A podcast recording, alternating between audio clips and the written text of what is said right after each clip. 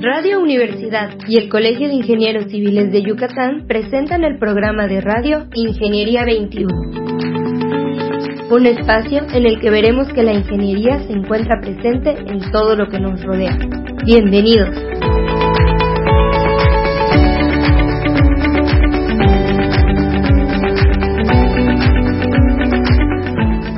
Buenos días, estimados radioescuchas. Bienvenidos al programa Ingeniería 21. El día de hoy se encuentra con nosotros el ingeniero Mario Alberto Tapia Retana.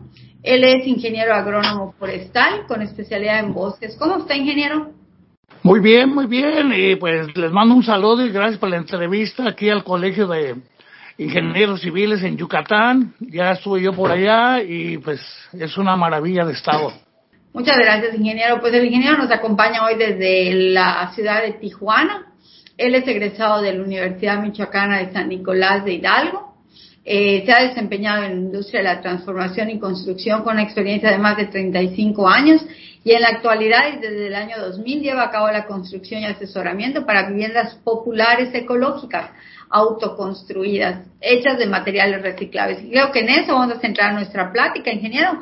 Se nos hace muy interesante. Hemos tratado de, de estar, este, pues, promoviendo en nuestro programa la sustentabilidad y las diferentes ideas de, de gente joven, gente adulta, gente de todos los, este, los sexos. Hace dos semanas tuvimos por ahí a, este, a Marisol López que nos habló de, de un grupo que ellos tienen como jóvenes. Y bueno, ingeniero, empezamos. ¿Nos podría comentar cómo surge esta propuesta, ingeniero, a la que usted se dedica de viviendas ecológicas, autoconstruidas o construidas con asesoramiento, ingeniero? Sí, claro. Eh, el proyecto nace a raíz de una denuncia ciudadana en Estados Unidos donde hablé sobre la destrucción de los bosques, ya que como ingeniero forestal, pues he trabajado en, o trabajé en la Sierra del Michoacán, Durango, Nayarit y varios estados y por los años 80 pues eh, pues era impenetrable la vista a los bosques y pues gran densidad. Y pues con el paso de los años se veía grandes deforestaciones masivas, la pobreza extrema en las comunidades y pues todo esto acarrió a hacer una publicación en Estados Unidos ya que ya trabajé también allá en construcción de casas de madera. Y pues esto fue publicado en muchos periódicos en Los Ángeles, eh, donde la cónsul me contactó como un tema de reflexión de qué nos puede pasar si seguimos con este paso de destrucción con el medio ambiente. Y de allí ella me conectó con la presidencia de la República, donde estaba el, antes el presidente Fox.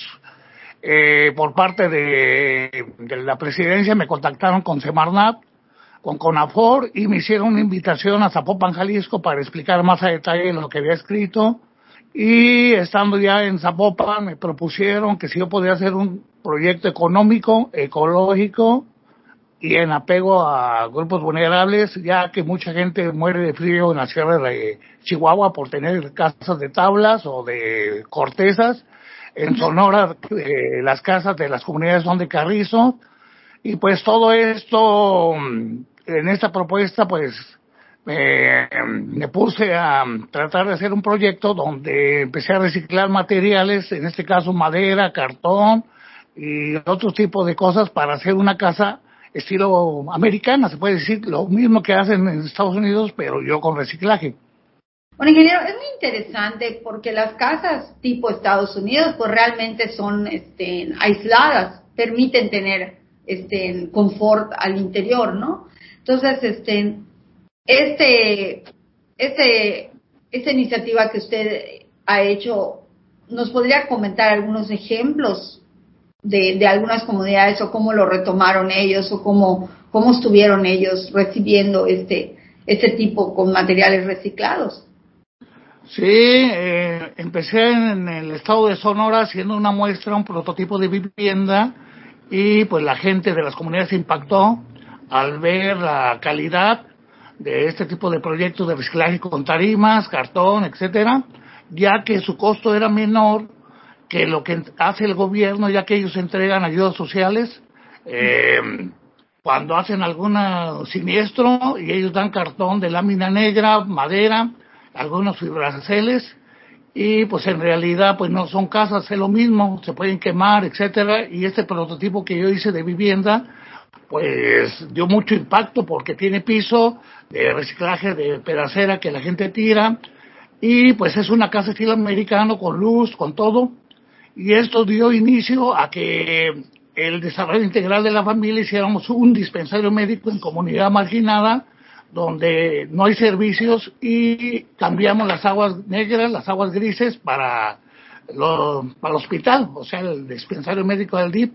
De allí creó un gran impacto y esto orilló a bajar recursos federales y se hicieron más de 60 viviendas en comunidades de distintos pues lugares marginados y allí pues reunimos como unas 60 casas para gente de la tercera edad, madres solteras y discapacitados. Ese fue el apego de este tipo de proyecto. Perfecto. Oye, ingeniero, y ahorita lo que me menciona, menciona que hicieron pisos de pedaceras. ¿A qué se refiere con eso? Luego, aquí en el, en el sureste hablamos un poco diferente. Ahí tenemos un español un poquito antiguo.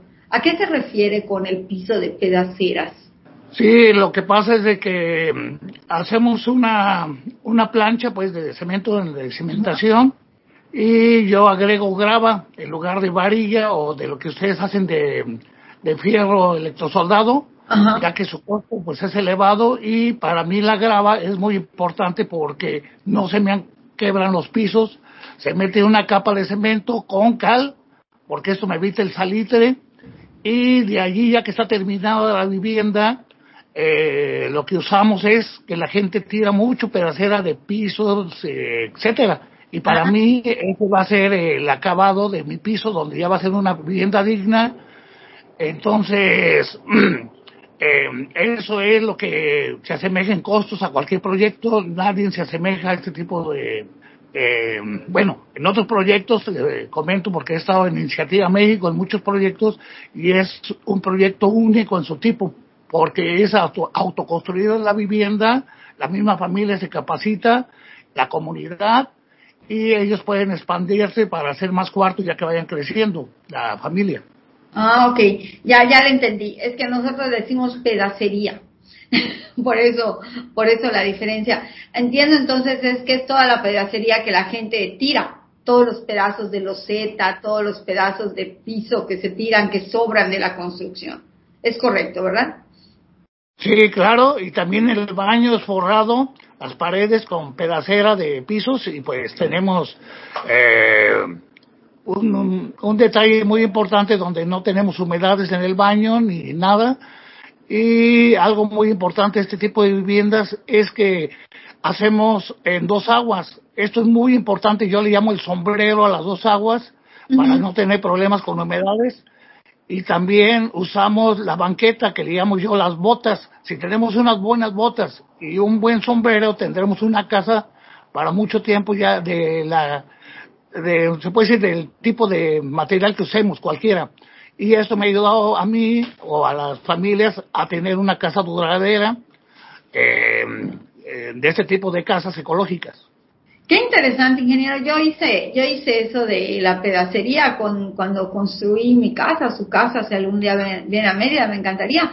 Este, en toda mi bodega, todas las áreas que son bodega y lavadero, la hice con pura pedacería de losa. Yo no tiré nada, todo lo puse ahí y quedó hasta bonito, porque son los colores y los juegos y, y, realmente sí es un gran ahorro.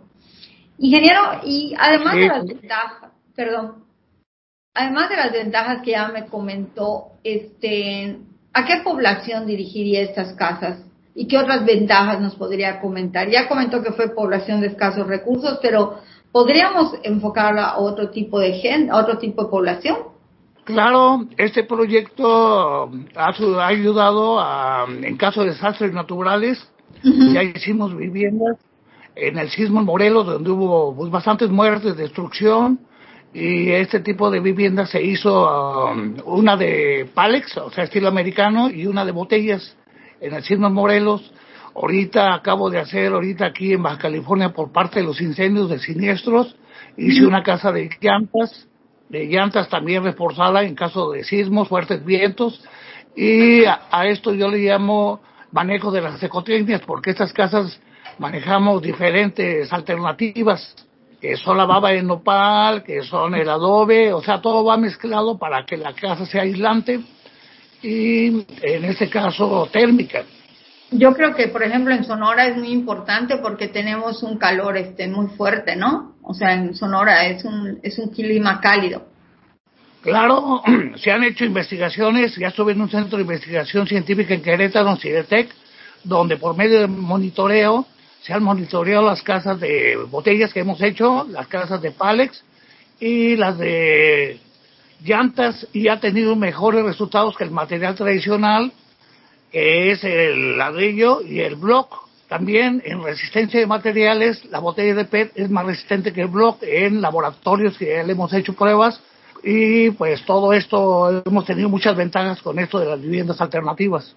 Eh, ¿En qué otros lugares ha construido, además de Sonora, ingeniero?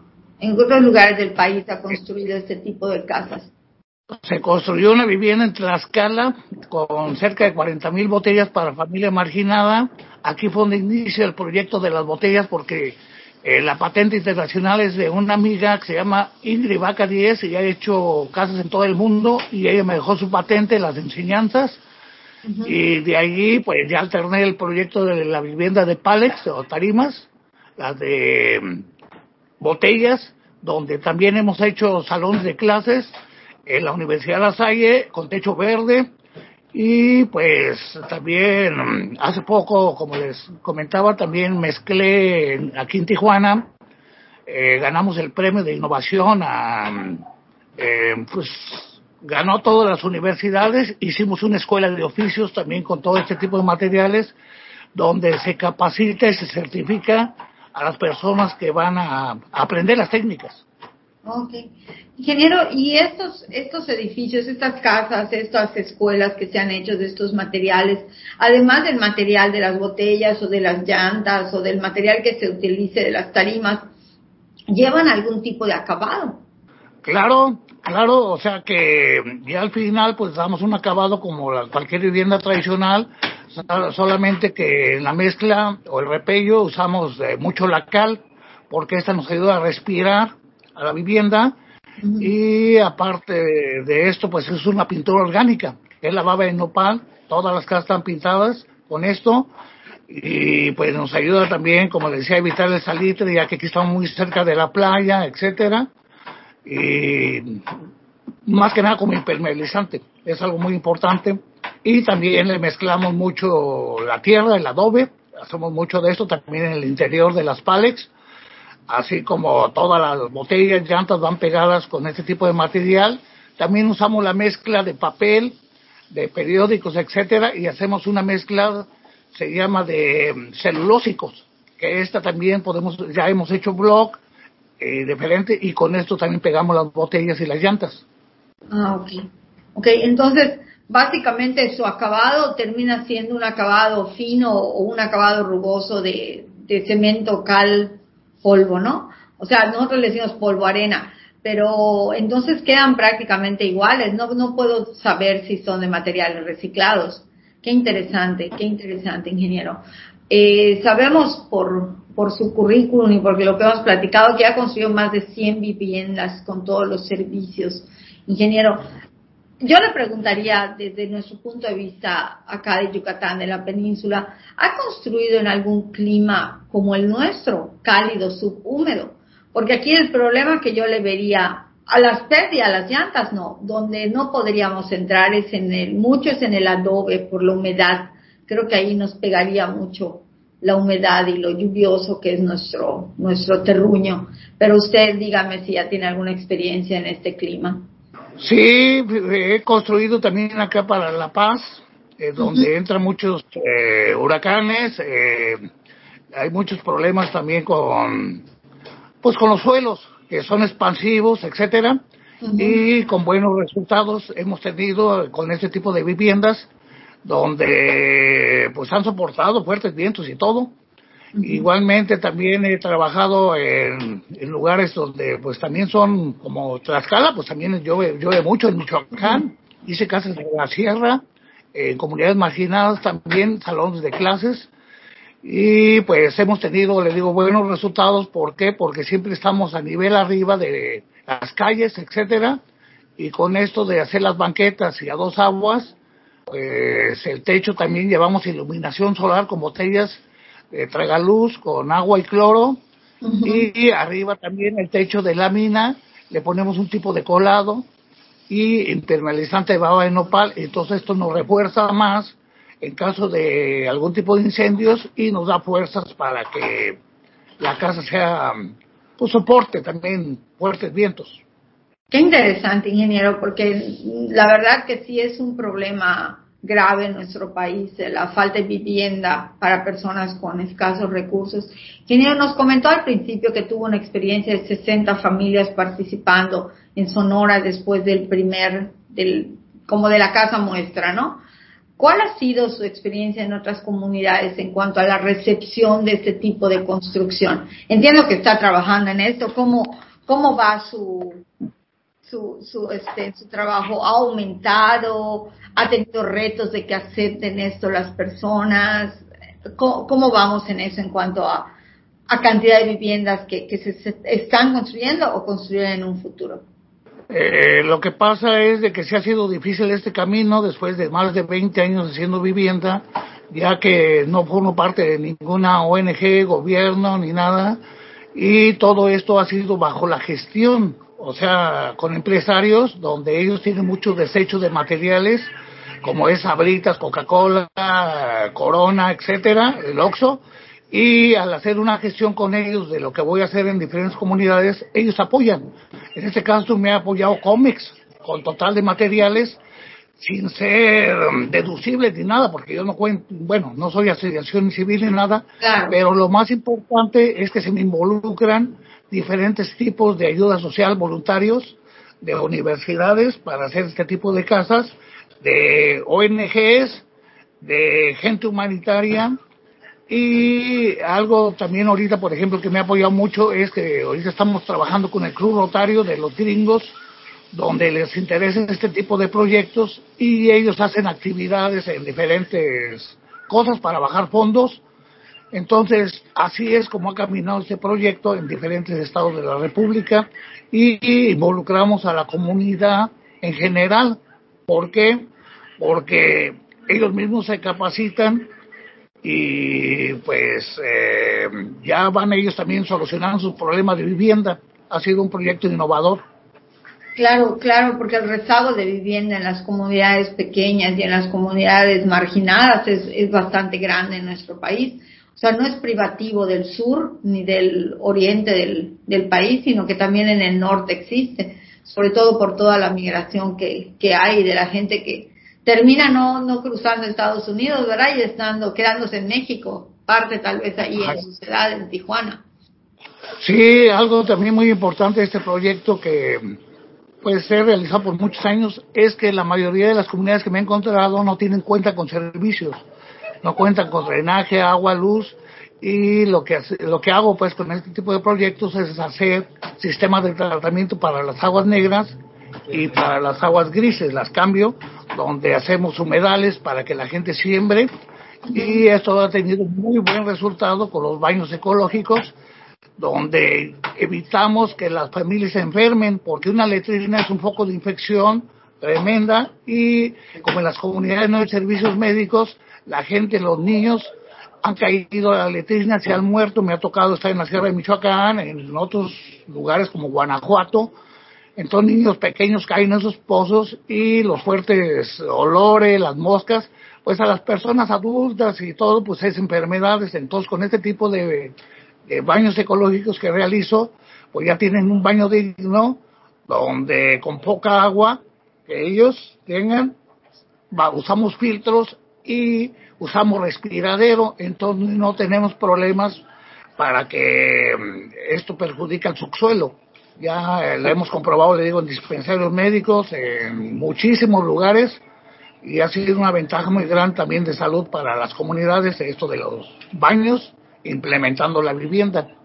Sí, qué interesante. Además, el baño, el baño, así como usted lo menciona, con respiradero y con poca agua, creo que funciona mejor que los famosos baños secos, porque los baños secos a veces no, no dan el mejor resultado, ¿no? Si la gente no, no entiende cómo se usa, el, baño seco termina siendo, como usted dice, un foco de infección, ¿no? Porque se queda ahí acumulado lo, los desechos. Claro, claro, yo trabajé en gobierno federal, antes se llamaba la Secretaría de Agricultura y Recursos Hidráulicos, la SARCH, y estuve en la tierra, en Nayarit, en Durango, y hacían muchos baños secos en las comunidades, y en realidad no daban resultados porque no hay seguimiento. Tienen que tener una cultura muy importante. ¿Por qué? Porque mucha gente, pues, orina donde no debe ser, etcétera, y esto perjudica un poco de infección, humedales, un problema mayor que el que se iba a solucionar. Entonces, para mí, para mí, yo como ingeniero no lo recomiendo los secos solamente con mucha cultura y donde, pues sí, eh, se canalice pues lo que es el baño seco, la, lo que es el, el orín y pues los haces fecales, que sean buen tratamiento, pero también me encuentro con el problema donde la gente a la hora de hacer el compostaje no acepta muy bien los desechos humanos. Entonces, al último, estos baños secos se convierten en gallineros o en algún tipo de bodega. Yo se lo digo porque yo trabajé en esto en el gobierno federal y por esa razón eh, opté mejor por hacer un baño eh, ecológico que cuesta menos una cuarta parte que el baño seco y la, la misma gente lo puede autoconstruir.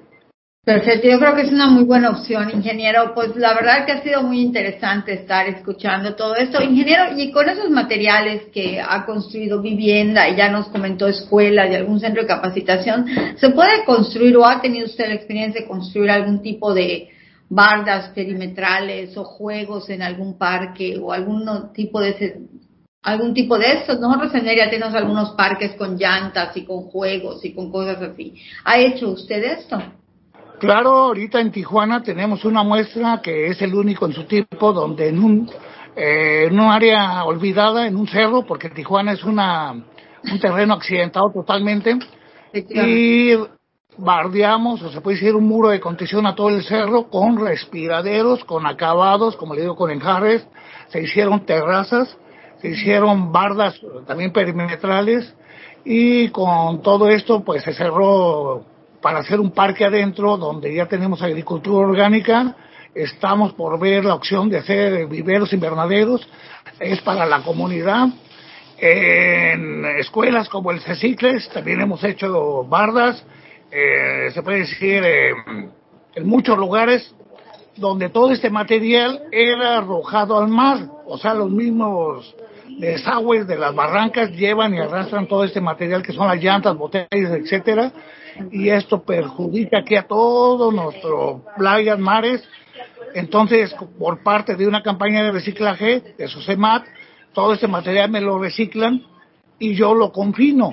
O sea, ya es un confinamiento donde ya hacemos todas estas actividades, parques, eh, bancas, mesas y un sinfín de actividades que hacemos con las, con las botellas, llantas y con este material de desechos.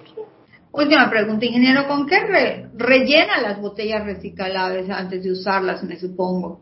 ¿Con qué las rellena, ingeniero? ¿O son...? Bueno, te voy a hacer un comentario ahorita por internet. Mucha gente ve, pues, videos, etcétera, y le meten papeles, le meten plástico, les meten muchas cosas, hasta cigarros, les pilas, y eso está muy mal. ¿Por qué? Porque estamos haciendo adentro, se puede decir, eh, una bomba. ¿sí?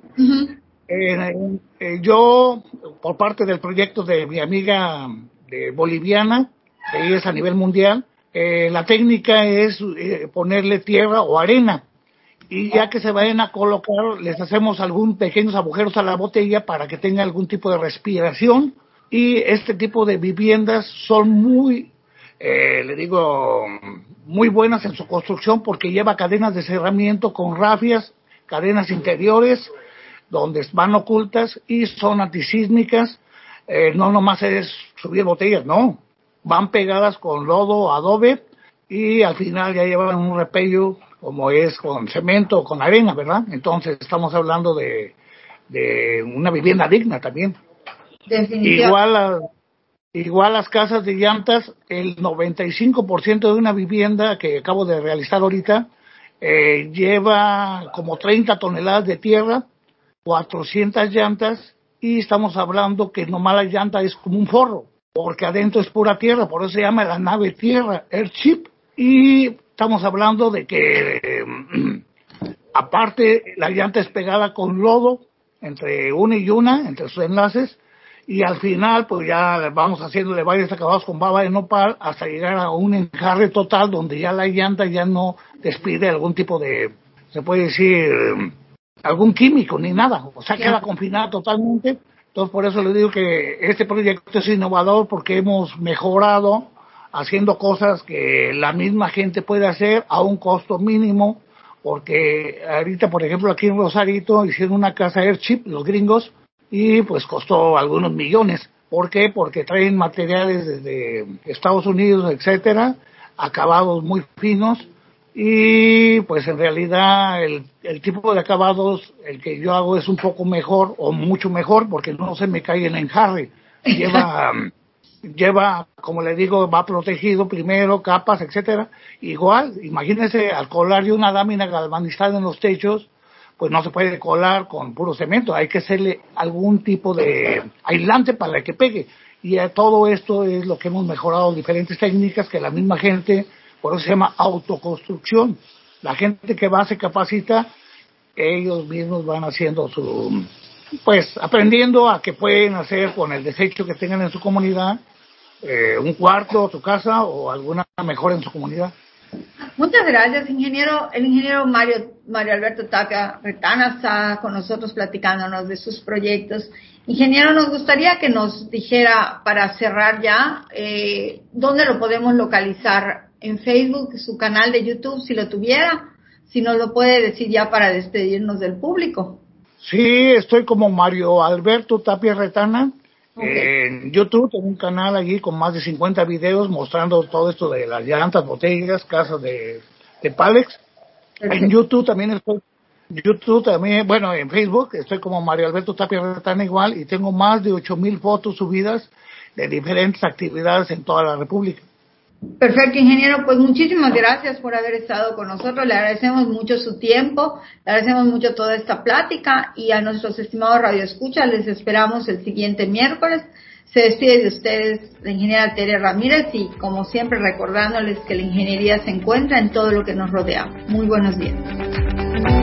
Ingeniería 21 es producido por Radio Universidad y el Colegio de Ingenieros Civiles de Yucatán. Teléfono 925-8723. Correo gerencia arroba cicyucatán.mx. Facebook Colegio de Ingenieros Civiles de Yucatán AC, sitio oficial.